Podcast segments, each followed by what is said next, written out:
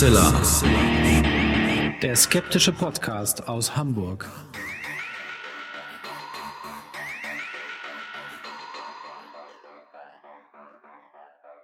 Hallo und herzlich willkommen zum 189. Mal bei Hoaxilla, dem skeptischen Podcast aus Hamburg.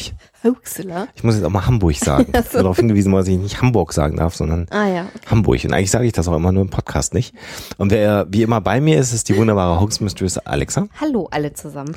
Und ich bin der Hoaxmaster Alexander. Und wer die Social Media Kanäle verfolgt hat in den letzten Wochen und Monaten, ja, da war was schief. Ähm, das wird aber nicht öffentlich Ach so. äh, nach außen getragen. Es war nicht bei Alexa und mir schief, sondern an anderer Stelle schief. Äh, das hat sich aber langsam alles wieder geklärt und wir haben auch wieder Lust und Spaß an der Aufnahme von Hoaxilla. Und deswegen bekommt ihr heute mal völlig außer der Reihe eine neue Episode von Hoaxilla, dem skeptischen Podcast aus Hamburg. Und dann machen wir erstmal weiter.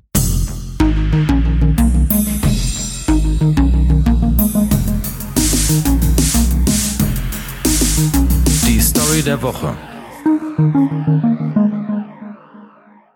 Die Story der Woche handelt von einer Mutter, die ihren Sohn im Kino wähnt und auf einmal eine SMS mit folgendem Wortlaut bekommt. Hol mich bitte sofort ab, ich werde umgebracht.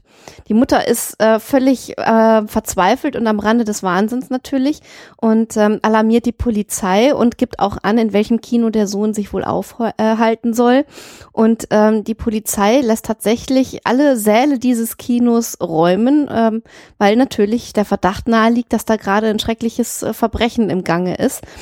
Leider stellt sich hinterher raus, äh, dass die Mutter die ähm, SMS falsch gelesen hat, warum äh, auch immer sie das getan hat. Sie hat wahrscheinlich irgendwie gesehen, was sie sehen wollte. Ähm, ähm, auf jeden Fall war der tatsächliche Wortlaut, musst mich nicht abholen, werde rumgebracht. Äh, gut, bei rumgebracht und umgebracht kann man dann natürlich auch schon mal so ein bisschen sich vertun. Ähm, alles weitere liegt dann wahrscheinlich so ähm, im Auge des Betrachters im wahrsten Sinne des Wortes. Die besorgte Mama. Die besorgte Mama, genau, auf jeden Fall hat die dafür gesorgt, dass sämtliche Säle eines Kinos geräumt werden mussten, wenn die Geschichte stimmt. Spannende Geschichte. Ja. Klären wir am Ende der Sendung dann auf und machen jetzt erstmal weiter mit einem, ja, auch sehr spannenden Thema.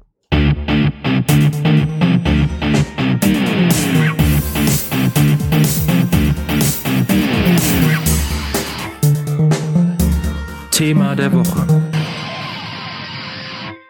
Das heutige Thema der Woche ist ein Thema, was sehr häufig gewünscht wurde, wo wir viele Zuschriften bekommen haben. Beschäftigt euch doch mal bitte damit. Und das wollen wir dann heute auch mal tun. Und zwar soll es gehen um das Brieselanger Licht. Ja, und ähm, wir können es gleich schon mal vorwegnehmen. Ähnlich wie beim Ebersberger Forst können wir auch beim Brieselanger Licht äh, nicht sagen, ähm, äh, okay, äh, folgendes äh, gibt's als rundum Erklärungsmodell für die Sachen, die da angeblich beobachtet werden wollen. Äh, und da und da äh, liegt's dran und das ist es und da ist die Lösung, sondern äh, wir können einfach nur ein paar Dinge, ein paar Denkanstöße geben äh, und einfach unseren Senf dazu geben und ähm, euch vor allen Dingen Material an die Hand geben, mit dem ihr das ganz gut ähm, äh, ja, bei dem ihr euch ganz gut informieren könnt. Da gibt's nämlich jemanden, der ziemlich intensiv dazu gearbeitet hat. Genau. Die Hostmistress sagt ganz viel und alle, die das Brieselanger Licht schon kennen, sagen, ja, genau. Und der Rest sagt, hä? Mhm, genau. Worum geht's denn überhaupt? Also Brieselang, muss man erstmal wissen, ist ein, der Brieselanger Forst, um es präziser zu sagen, ist ein Waldgebiet in Brandenburg. Das ist, äh, liegt in der Nähe von Berlin. Ich glaube, das sollte jetzt auch mal als Beschreibung reichen. Genau, also da grenzt noch ähm, ein Naturschutzgebiet dran, die Döberitzer Heide. Da ist auch, ähm, da sind ziemlich äh, umfangreiche Wildbestände zu finden. Äh, das Ganze ist auch äh, geschützt, wie gesagt. Äh, also es muss irgendwie eine ganz malerische Gegend sein. Aber der Wald ist, glaube ich, ziemlich groß und ziemlich dicht. Ähm, so diese großen zusammenhängenden Waldgebiete hat man ja gar nicht mehr so oft. Ähm, Mhm. Also riesig ist der, ist der Wald bei Brieselang jetzt auch nicht, aber schon äh, groß genug, dass man sich da ähm, allerlei äh, zusammenreimen kann, was da angeblich umgehen könnte. Jedenfalls die Fans dieses Brieselanger Lichts tun das.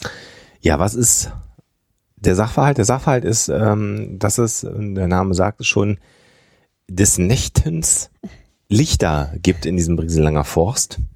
Und äh, da werden wir natürlich gleich mal einsteigen und werden beschreiben, was es denn alles für Schilderungen gibt, wie diese Lichter aussehen sollen. Wir wollen aber an dieser Stelle auch mal erwähnen, dass wir im Wesentlichen ähm, äh, als eine der großen Recherchegrundlagen die Internetseite von TA Günther benutzt haben, äh, günther.alien.de mit UE geschrieben. Und TA Günther ist ja Mitglied der GEP, das ist die Gesellschaft zur Erforschung des UFO-Phänomens, äh, ein Verein, ein gemeinnütziger Verein, der vielleicht vom Namen her, da wird der eine oder andere jetzt sagen, hm, UFO-Phänomen. Ufologen, genau. Ähm, aber die GEP ist eine Vereinigung von Menschen, die sehr rational sich an äh, ja mit der mit der Schilderung von merkwürdigen Erscheinungen letztendlich beschäftigt und versucht äh, Erklärungsmodelle zu liefern für diese Erscheinung? Ja, also meine Erfahrung ähm, ist, äh, wir haben ihn ja auch mal ähm, netterweise getroffen, haben Genau. uns mal mit ihm unterhalten und ich weiß, dass er damals schon, das ist schon eine ganze Weile her, über das Brieselanger Licht auch gesprochen hat mit uns. Und ich habe immer so den Eindruck, dass wir da relativ auf einer Wellenlänge liegen mit denen und zwar aus einem einfachen Grund, weil auch die sich nicht den Spaß an der Erforschung dieser Phänomene nehmen lassen, auch wenn sie in vielen Fällen, äh, und äh, das tun ja sogar die Ghost Hunter zum Beispiel auch, äh, zu dem Schluss kommen, okay, was Paranormales oder UFOs oder so oder Aliens sind es da jetzt vielleicht nicht, die sich da äh, auf, in irgendwelchen Gebieten niedergelassen haben, sondern es sind vielleicht andere Erklärungsmodelle, die da eher greifen. Ja, und der Schluss, äh, den, den man da ganz schnell macht, den hast du quasi implizit gerade auch schon wieder gemacht, ist die Tatsache, dass das äh, UFO-Phänomen nicht zwingend ein Phänomen von Außerirdischen sein muss, sondern einfach unerklärliche äh, Flugobjekte. äh, Objekte, genau, und äh, eben auch solche Lichterscheinungen und da schließt sich dann der Kreis und wir haben wieder den Grund dafür, ähm, dass sich Herr Günther mit dem Brieselanger Licht beschäftigt, denn jetzt können wir ja vielleicht mal äh, so zu ein paar äh, Theorien, die die Fans und äh, diejenigen, die es erlebt haben wollen, dazu haben. Äh, eine dieser Theorien ist eben, dass diese Lichter äh, UFO-Phänomene sind, äh, und natürlich sind da auch ein paar Leute dabei, jetzt nicht von der GEP unbedingt, ähm, aber vielleicht andere, die sagen, ja, das waren vielleicht irgendwie Aliens oder so. Ähm, und ähm, da sind dann doch die äh, Leute rund um TR Günther ein bisschen kritischer. Nicht nur ein bisschen kritischer, sondern deutlich kritisch, kritischer. ja. Also wir wollen das mal Genau. so sagen, wie das denn dann ist. Ähm, was gibt es denn für Beschreibungen? Das Brieselanger Licht soll im Wesentlichen grün sein. Das ist eigentlich das, was es am häufigsten gibt als Schilderung. Ähm, es soll sich langsam bewegen, es soll herumschweben.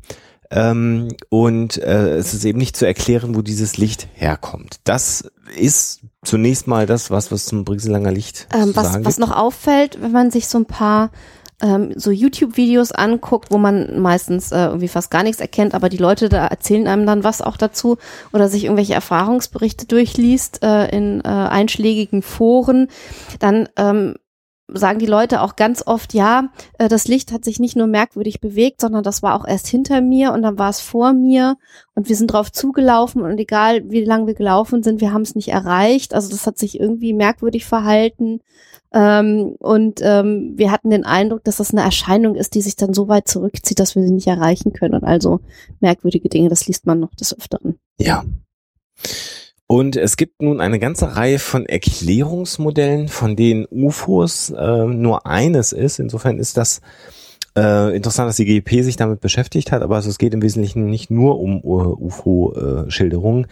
ähm, was sehr, sehr häufig als Erklärungsansatz äh, gegeben wird, ist die Tatsache, dass ein Mädchen im Waldstück ermordet worden ist und der Geist dieses Mädchen oder aber auch die, der Geist der Mutter, die dann eine Hexe gewesen ist oder sich mit der schwarzen Magie beschäftigt hat, ähm, findet eben keine Ruhe und spukt als Licht durch den Brieselanger Forst.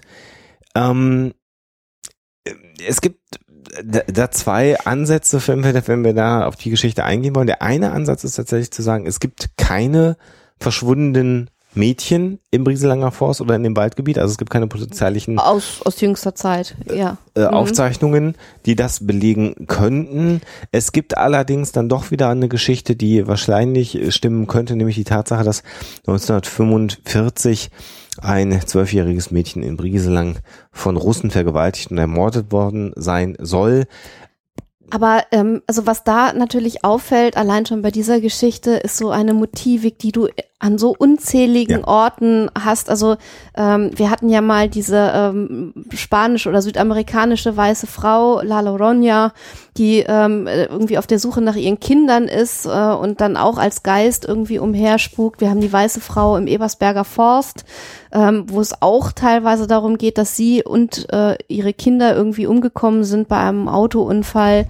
Ähm, also diese, diese Horrorgeschichten oder diese Gespenstergeschichten, die folgen ja eigentlich immer äh, dem gleichen Muster und spielen eigentlich immer mit den gleichen Motiven.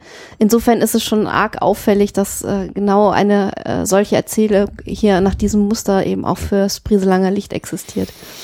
Ja, Das werden wir noch bei, bei ein paar anderen äh, Dingen auch Motiven erleben. dann finden, genau. Ähm, also wenn es denn dann, also selbst wenn es denn dann die zwölfjährige Ermordete ähm, gegeben haben, so, äh, gegeben hat, so muss man es ja formulieren, ist halt immer noch das ein sehr weiter Sprung zu sagen, da spukt jetzt etwas herum, weil ähm, da wäre dann immer noch die Annahme, dass es also in irgendeiner Form eine Manifestation von wie auch immer gearteten Kräften aus dem Jenseits geben soll. Da würden die Ghost Hunter, mit denen wir gut befreundet sind, sagen, ja, davon gehen wir aus, dass es das gibt. Ähm, die Menschen, die eher wissenschaftlich kritisch unterwegs sind, so wie wir sagen, das mag es vielleicht geben, aber eigentlich gibt es dafür nirgendwo bisher einen konkreten reproduzierbaren Nachweis, dass Also, es denn so ist. Wenn du, wenn du ganz streng dich an diese Law der Ghost Hunter halten würdest, dann könntest du auch sagen, dass diese Lichterscheinungen tatsächlich auch Orbs sind. Hm. Ähm, ähm, die sind hierzulande ja nun nicht ganz so verbreitet wie in den USA, ähm, aber würden bedeuten, dass die Seelen der Verstorbenen oder könnten unter Umständen bedeuten, dass die Seelen der Verstorbenen sich als diese Lichtpunkte, die sich merkwürdig verhalten, irgendwie zeigen. Ähm, es hat tatsächlich auch paranormale Untersuchungen natürlich im Brieselanger Wald äh, gegeben und ähm, da fand ich es eigentlich so ganz nett, dass die Ghost Hunter, ähm, da muss ich eine Szene beschreiben, also die laufen durch den Wald mit ihren Geräten und äh, irgendwie Lampen und so und stellen nichts Paranormales fest, machen auch ähm, ein paar Messungen und so weiter und kommen aber dem Phänomen nicht auf die Spur und sehen dann aber Lichter, die sie vermutlich folgerichtig für andere Leute mit Taschenlampen halten und sagen dann aber, ja, aber merkwürdig ist es schon, dass hier jemand nachts im Wald rumläuft. Das kommt uns ein Mit bisschen seltsam vor mit Taschenlampen und so. Während sie da selber mit ihren Taschenlampen im Wald stehen. Das ist, ich fand das irgendwie so reizend und nett äh, und liebenswert irgendwie. Ähm, da gibt's natürlich einen unfassbaren äh, Brieselanger Lichttourismus. Ja. Also ähm, da ist ordentlich, also im Winter vielleicht nicht so viel, aber im Sommer ist da ordentlich was los. Genau. Also da sind wir schon mal einem Erklärungsansatz, was es denn wirklich sein könnte. Machen wir aber erstmal weiter. Kommen wir Mhm. zu den Außerirdischen. Ja. Die Außerirdischen, die mit Drohnen oder aber auch mit äh, irgendwelchen Sonden oder vielleicht sogar mit Raumschiffen äh, im Brieselanger Forst unterwegs sind, das sind Lichterscheinungen, die man sehen kann. Das wäre ganz theoretisch denkbar. Die Frage ist nur, wenn es die, sie denn dann gibt, die Außerirdischen, die mit irgendwelchen Gerätschaften auf die Erde kommen, warum zur Henker in einem kleinen havelländischen äh, Forst? ähm, also wenn es dann eine einsame Gegend sein soll, es gibt auch noch andere einsame Regionen, Gegenden, also ja. wo man sich dann irgendwie verstecken kann, also und wahrscheinlich auch besser verstecken könnte. Macht irgendwie nicht so viel Sinn. und es gibt ja keine dokumentierten guten Fotos oder Videoaufnahmen, die den Schluss nahelegen würden, dass Ja. es sich um solche Sonden oder Drohnen handelt. Ja, was kann es noch sein? Eine weitere These, ja, hier wird gerade gebohrt im Haus, das ist auch super schön. Ähm, ein wahnsinniger Brieselanger äh, soll durch den Wald zählen. laufen und äh, der läuft halt irgendwie durch den durch den Wald. Verschiedene Theorien. Eine Idee ist, dass es ein entflohener Häftling aus einer Nervenheilanstalt ist. Dafür gibt es das Phänomen aber schon relativ lange und ähm, wenn so lange jemand in einer in Nervenheilanstalt den, in den Wäldern verschanzt irgendwie. ja, das ist aber auch so ein typisches Motiv. Also Aus welcher modernen Sage kennen wir das? Jetzt dürfen wir alle mal raten irgendwie zwischendurch. Also es ist natürlich ein absolut bekanntes Motiv, der entflohene Wahnsinnige, der sich im Wald rumtreibt und die Leute auf dem Gewissen hat. Dafür passieren eigentlich relativ wenig Morde Ja. im Brieselanger Wald. das ist so. Also der scheint dann doch eher friedlich zu sein. Ja, und das ist, da können wir nochmal auf die, unsere, eine unserer allerersten Folgen zurückkommen, den Mythos Wald, Ja, ähm, Genau. wo wir ja mit diesen, Motiv, mit diesen Motiven eines Waldes auch ähm, und weiter sind die Räuber. arbeiten und Ja, das äh, passt wohl. Das ist super. Hier an einer Stelle wird gebohrt und die Katzen nehmen gerade gerade die Küche Ja, das hört auseinander. sich so an, ne? Das ist also wenn ihr hier, wirklich, da nehmen wir wochenlang keine Folge auf und es ist hier still wie im Grab und dann setzen wir uns einmal vors Mikro und dann ist hier auf einmal die Hölle los. Ja. Ich verstehe es nicht. Vielleicht kriegen wird das ja weggerechnet irgendwie. Die nächste Hypothese finde ich auch sehr, sehr, sehr, sehr schön, nämlich geheime Labors der Russen im Wald aus äh, als Überbleibsel ähm, des Zweiten Weltkrieges, der Besatzungszeit, wo also irgendwelche geheimen Experimente stattgefunden haben, die dafür führen, dass irgendwelche experimentellen Gase austreten, die dann nachts im Dunkeln leuchten. Ja, es gibt nur keine Labore im Wald. Man findet da nichts. Das ist also die These super. Ähm, da ist aber- Ja, also ist vor allen Dingen wäre das wahrscheinlich, äh, also tatsächlich, wenn da auch Menschen durch austretende Gase äh, zu Schaden gekommen wären, dann wäre das Ganze natürlich schon längst irgendwie untersucht und bekannt geworden und in irgendeiner Form hätte man dann die Gegend wahrscheinlich abgesperrt, abgeriegelt äh, und würde da irgendwie dafür sorgen, äh, dass da keiner in Gefahr gerät. Ähm, aber man merkt halt auch, also wir könnten jetzt endlos so weitermachen, Feen, Geister, Hexen, Hexen, Dämonen. es ist wirklich, also es waren ein paar Jugendliche auch in einem YouTube-Video auf der Suche nach dem Hexenkultplatz. Sie sagten dann auch, sie hätten den gefunden da irgendwie im Dunkeln. Man sah natürlich nix und ich weiß jetzt auch nicht, woran sie ihn erkannt haben. Wenn es nur ein Feuer war, na gut, also es machen auch andere Leute Feuer, das müssen keine Hexen sein.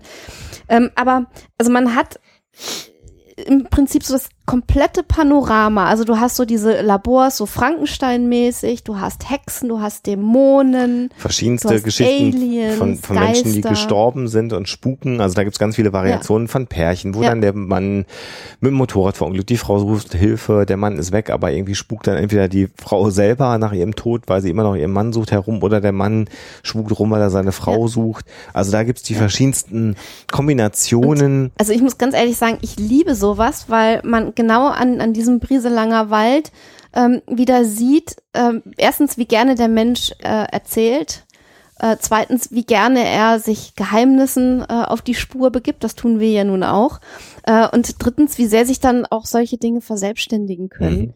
Und ähm, der Wald bietet sich halt als, das haben wir damals in der entsprechenden Folge auch gesagt, ich sag's gerne nochmal, eben wunderbar als Leinwand dafür, diese ganzen Bilder von Hexen, Zwergen, Geistern und Feen zu malen. Das klappt also ganz hervorragend. Was bei Brieslang sicherlich auch hinzukommt, ist so das Phänomen, dass gesagt wird, na ja, irgendwas wird schon dran sein, wenn es denn so viele Geschichten Genau, gibt genau. und da so viele Leute des Nächtens auch Und so viele. Leute, die da gar nicht damit gerechnet haben, dass da was passieren könnte, die so kritisch waren, die sind dann da hingefahren und dann haben sie wirklich was Merkwürdiges da gesehen. muss ja was sein. Genau. Und das ist so ein Phänomen, ähm, was natürlich auch zutiefst menschlich ist, was äh, dann dazu führt, dass so eine Geschichte immer weiter Und beschleunigt du hast wird. eine Erwartungshaltung, wenn du da hinfährst. Ne? So, also das äh, sicherlich wäre sehr, sehr spannend, jetzt da mal hinzufahren. Man muss tatsächlich sagen, dass da die der Forstverband, äh, ich weiß gar nicht, ob das der richtige Begriff ist, aber grundsätzlich, oder die Forstverwaltung, die finden das alles gar nicht mehr so witzig, Nee, weil da der Wald inzwischen auch äh, Schaden nimmt. Der Wildbestand ist rückläufig, weil halt ständig des Nächtens irgendwelche Leute da durch den Wald pilgern, den Wald auch abseits der normalen Wege kaputt machen. Das ist natürlich nicht so super. Und das Wild, was natürlich auch abseits der Wege, wo Menschen sind, daran hat sich das Wild natürlich gewöhnt, auch ähm, ja verängstigt ist Genau, und das Weite sucht. Ja. Ähm, insofern ist man gar nicht so begeistert davon, dass es so viele Menschen gibt. Es gibt einen Führer inzwischen, der also Leute durch die Gegend führt im Brieselanger Forst, so Nachtführungen macht. Mhm. Natürlich ist das touristisch dann natürlich ganz lukrativ, da Gruppen durch den Wald zu leiten.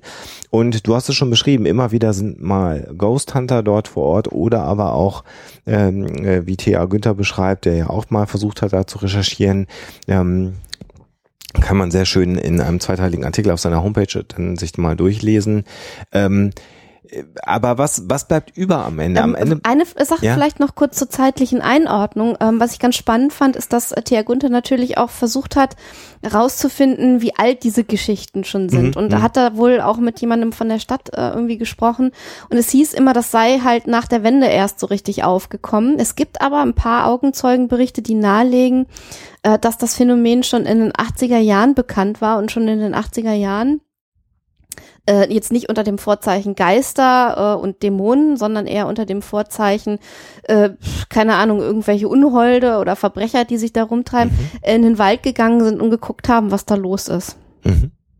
Äh, das vielleicht noch so kurz am Ende. Von der zeitlichen Genau, Einordnung mhm. her. Und ähm, also all diejenigen, die sehr kritisch da herangegangen sind, haben am Ende festgestellt, was haben wir denn gesehen? Ähm, man sieht, Und da auch wieder der Hinweis, sie haben halt, also die meisten sehen halt. wirklich sehen halt was, ja, äh, ganz wichtig, guter Einwurf nochmal, natürlich sieht man da auch was, aber was sieht man? Ähm, man sieht, äh, verschiedene Quellen berichten, dass man sieht Scheinwerfer der Landstraße, die am Brieselanger Forst vorbeiläuft. Ähnlich übrigens wie beim Ebersberger Forst, das sind auch oft äh, Autoscheinwerfer, deren Licht dann durch die Bäume und Blätter und Zweige gebrochen wird. und dann ist man so ein bisschen irritiert und abgelenkt wird. Ähm, Blinker, sehr schön auf der auf der Landstraße, das beschreibt äh, Thea Günther selber, dass er auch gedacht hat, oh, da ist ein ganz Mhm. merkwürdiges Licht, so rötlich. Das sieht ganz merkwürdig aus, das bewegt sich ganz merkwürdig und das war dann halt tatsächlich, als er dann äh, der Lichtquelle näher gekommen ist, ein Blinker. Ähm, du hast schon beschrieben, dass natürlich man in einer lauschigen Sommernacht unter Umständen auch nicht alleine im, äh, im Brieselanger Forst unterwegs ist. Das heißt, dass da Menschen untereinander mit Taschenlampen oder sonstigen Lichtquellen hantieren, ähm, vielleicht auch Fotos machen oder vielleicht mit einer Kamera unterwegs sind, dafür Licht benutzen. Äh, all das kann dazu führen, dass man also da auch was sieht ähm, und sei es nur, wenn das Mondlicht sich vielleicht in einem Objektiv äh, spiegelt. Also all das sind Wahrnehmungen, die man haben kann.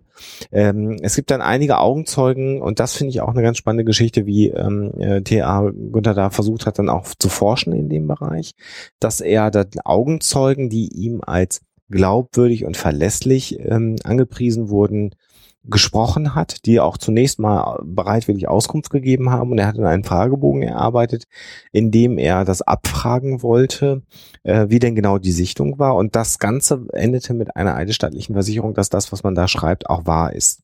Und ähm, da gibt es eine ganz spannende Geschichte, dass also mehrere Augenzeugen äh, gab, zunächst mal zwei Frauen, von denen er berichtet, die dann äh, gesagt haben, ja, wir nehmen den Fragebogen mit, wir kennen noch mehr Leute, die was gesehen haben, wir werden den verteilen und dann kriegt ihr ganz viele Augenzeugenberichte, auf die ihr euch verlassen könnt.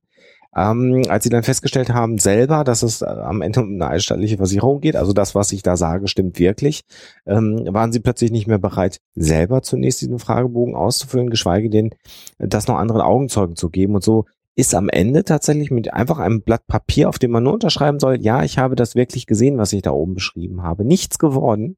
Das heißt, von all den angepriesenen Augenzeugen hat Das- niemand diesen Fragebogen ausgewählt. Das ist natürlich zumindest merkwürdig, dass man das dann nicht macht. Finde ich gar nicht, weil du damit das ganze Phänomen ähm, in diesem Kontext des Erzählens verortest. Mhm. Also es passt ja nicht dazu, eine, eine Geschichte ähm, zu erzählen, ähm, wenn du dann das Gefühl hast, du musst daraus einen Augenzeugenbericht machen, den du wie vor Gericht halt eidesstattlich äh, erklären musst oder dessen Wahrheitsgehalt, weil du dann auf einmal natürlich anfängst drüber nachzudenken, hm, ist das jetzt irgendwie eine schöne äh, Geschichte, die ich mir da irgendwie vielleicht auch ein bisschen ausgeschmückt habe? Oder ist das jetzt wirklich meine Wahrnehmung gewesen?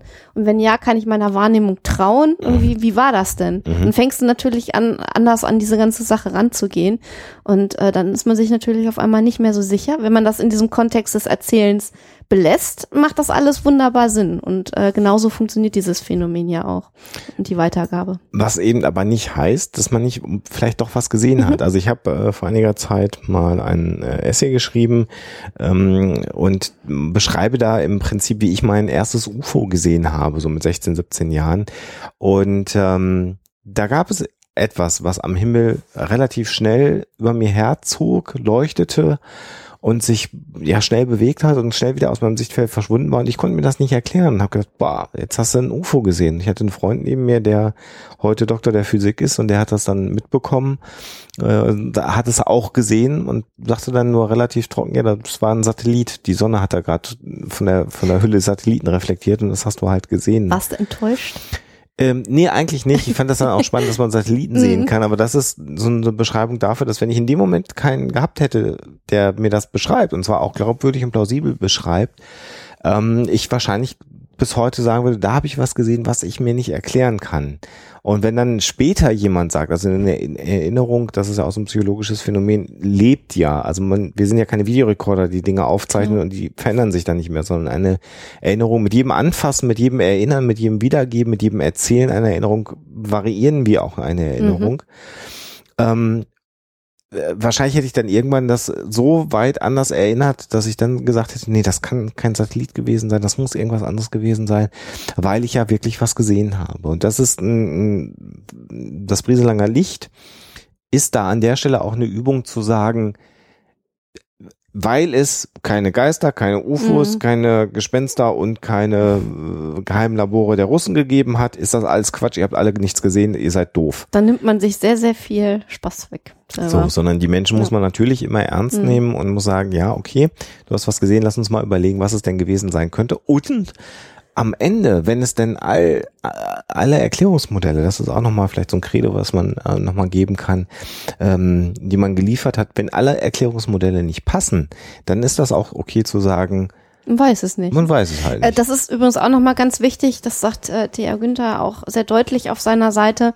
Äh, es gibt eigentlich gar nicht das Brieselanger Licht. Es gibt ganz, ganz viele verschiedene kleine äh, Schnipselchen, die jemand mal äh, gesehen hat und Ereignisse, die ähm, ganz unterschiedliche Zusammenhänge haben. Und insofern gibt es natürlich auch nicht ein Erklärungsmodell, sondern man Mhm. müsste sich jeden Fall einzeln angucken und dann eben schauen, was gerade passt oder eben auch zugeben, dass nichts passt und man es nicht genau weiß. Fängt halt mit der Farbe des Lichtes an. Mhm. Viele berichten von einem grünen Licht, aber dann gibt es auch ein gelbes Licht, ein Genau. rotes Licht, ein Weißes weißes Licht, Licht, ja. ein wie auch immer geartetes Licht. Und da sieht man schon, wenn es denn ein Phänomen sein sollte, dann muss man entweder die These haben, dieses Licht kann die Farbe wechseln. Oder es sind vielleicht fünf verschiedene Lichterscheinungen. Also äh, das ist genau die Übung, die man da haben sollte. Und ähm, wie du eben beschrieben hast, in dem Moment, wo es ein Augenzeugenbericht wird, scheuen dann auch viele Leute davor, das so zu tun. Und dann bleibt am Ende von sowas nicht über. Wofür das Brieselanger Licht und der Brieselanger Forst natürlich immer gut ist, ist für die Sommerloch-Berichterstattung von irgendwelchen wie der Boulevard, Panther. ja, von irgendwelchen Boulevardmagazinen, wo das dann immer wieder auch mal hochkommt.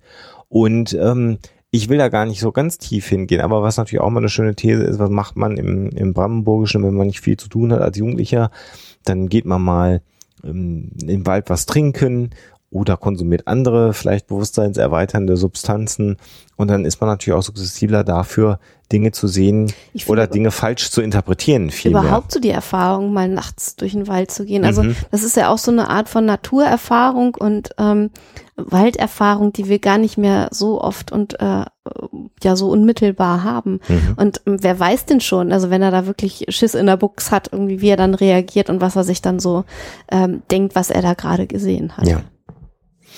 Also Brieselanger Licht, sicherlich ganz spannend. Wir werden noch mal ein paar Artikel und Zeitungsartikel auch verlinken.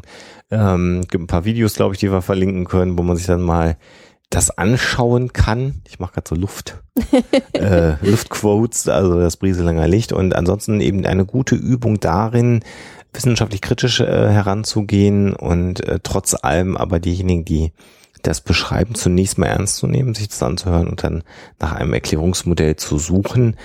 Wir haben keins, wir waren auch noch nicht dort. Vielleicht schaffen wir das mal irgendwann mal hin. mal hinzufahren. Obwohl, man soll es ja eher nicht, wenn du sagst, äh, Ja, ja. die Natur in Ruhe lassen. Ja. Wir gucken mal. Sollten wir, sollten wir da mal aufschlagen, wenn wir wirklich darüber berichten. Also Brieselanger Licht, ähm, mehr so eine Gedankenübung im wissenschaftlich-kritischen Denken als denn der Ort für etwas Außergewöhnliches. So kann man es, glaube ich. Wenn ich es jetzt nicht vernuschelt hätte, wäre es toll schon die gewesen. Macher von Blair Witch Project. Genau. So, dann wollen wir doch nochmal Ach herausfinden, ja, richtig, da war doch noch was. ob die Mama das falsch gelesen hat und die Polizei in Wahnsinn getrieben hat oder eher nicht. Die Auflösung.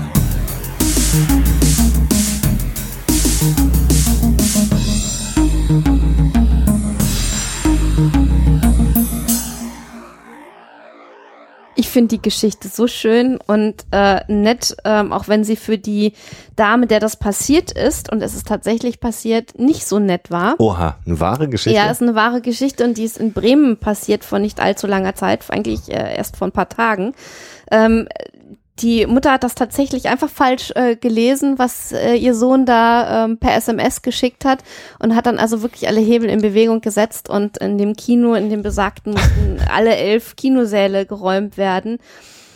Ähm, das ist nun eine Sache, die äh, tatsächlich belegt ist, eben auch durch diesen Polizeieinsatz, äh, der erfolgt ist. Das Kino ist jetzt natürlich ähm, in der Lage, äh, zu prüfen, ob es da irgendwelche Regressansprüche gibt. Ja. Und das macht das Ganze natürlich verdammt unangenehm. Mhm. Aber ich find's, ich find's irgendwie Eher liebens- rührend. Ja, ich find's wirklich rührend und ich hoffe, dass, dass die Dame da nicht irgendwie auf Tausenden von Euro für den Polizeieinsatz sitzen bleibt. Ähm, es hat eigentlich alle Zutaten einer modernen Sage, das Ganze, weil es Ja. spielt so mit dieser Sorge einer Mutter um den Sohn und ähm, äh, irgendwie dieses überdimensionierte, irgendwie ein ganzes Kino muss geräumt werden, weil die Mutter sich solche Sorgen um ihren Sohn gemacht hat. Ähm, man könnte echt denken, es ist eine moderne Sage, ist es aber nicht. Spannend. Ja. Wer hätte das gedacht? Ja.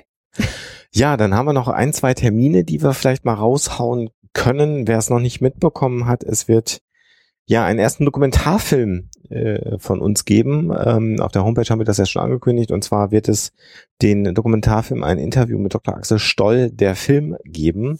Ähm, das ist aus dem sehr, sehr langen Interview mit Dr. Axel Stoll ähm, eine, sag mal, eine gute Stunde des Interviews äh, aufbereitet. Wir haben das damals mit vielen Kameras gedreht und äh, haben jetzt jemanden gefunden, der daraus ein kohärentes Stück Film gemacht hat, da aber auch ähm, in Mit einem einigem Aufwand. Genau, Das war nicht das war nicht so ganz so einfach. Und äh, da aber auch natürlich in einem Film die Aussagen von Herrn Dr. Stoll nicht unbedingt unkommentiert stehen gelassen werden konnten, haben wir uns dann die Arbeit und die Mühe gemacht und haben verschiedenste Experten aufgesucht, um das einzuordnen, was Dr. Stoll ähm, da erzählt. Und daraus ist eigentlich ein ganz unterhaltsamer und vielleicht auch an der einen oder anderen Stelle nachdenklich machender Film äh, entstanden. Dieser Film wird Vorpremiere haben am 25. Juli. Wir werden das hier in Hamburg feiern, in den Alster Filmstudios. Da gibt's auch schon sehr viele Menschen, die sich angemeldet haben. So ganz viel Platz haben wir nicht mehr im Mhm. Studio. Also es kann jetzt relativ bald passieren, dass wir da die Anmeldung dicht machen. Wer sich da anmelden möchte, den Link äh, machen wir auf die Homepage. Dann habt ihr nochmal Gelegenheit, euch da anzumelden. Und dann müssen wir überlegen, ob wir dann irgendwann nur noch Stehplätze zulassen oder so. Dann muss Ich man weiß halt nicht, wie das äh, so brandschutztechnisch ist, war wie man da überhaupt. Es geht, glaube ich, Ja. eher erstmal um die Sitzplätze, Okay. das ist das Problem.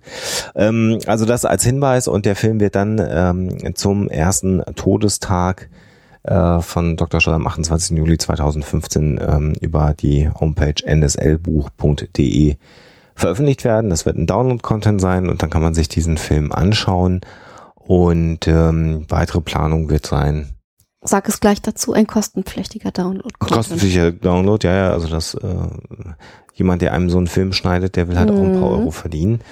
Ähm, ja, also das einfach als Hinweis, da sieht man auch, glaube ich, Dr. Stoll nochmal einmal ganz anders als in den YouTube-Videos auf eine ganz andere Art und Weise und äh, hat vielleicht nochmal diesen, diesen September 2013, als wir auf ihn getroffen sind, nochmal sehr plastisch vor Augen. Das als Hinweis, also Premiere, Vorpremiere am 25. Juli äh, im, hier in Hamburg und ab dem 28. Juli kann man sich diesen Film dann als Download-Content äh, käuflich erwerben. Ähm, Hoxilla TV gibt einige neue Episoden, da will ich gar nicht weiter darauf eingehen.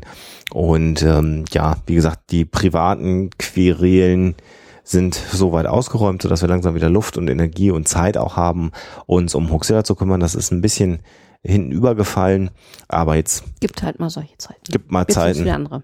Jetzt gibt's wieder andere Zeiten und Alexa hat auch verschiedene Buchprojekte, die noch kommen werden, Ja. wo man Sachen von ihr lesen kann.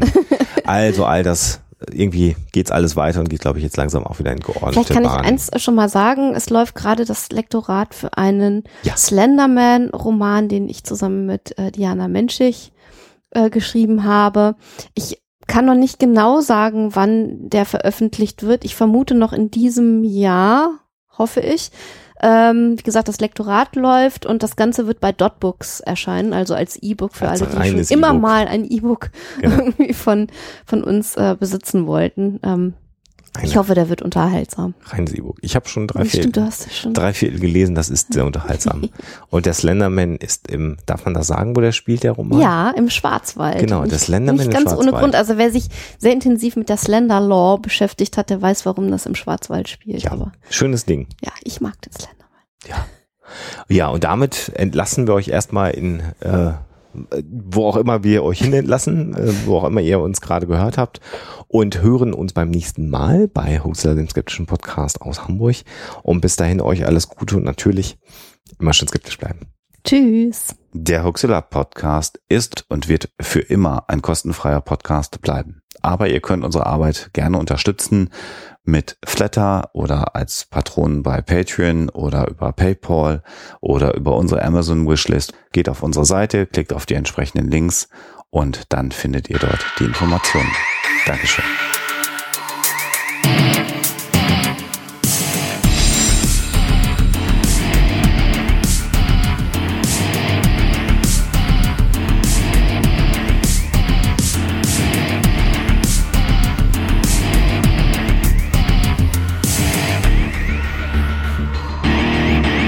Schickt Fragen, Anmerkungen oder Feedback an info@huxilla.de. Und wenn ihr mögt, dann bewertet uns doch bei iTunes oder einer der anderen Podcast-Seiten, die uns führen. Huxilla ist eine Record Shoe Production aus dem Jahre 2015.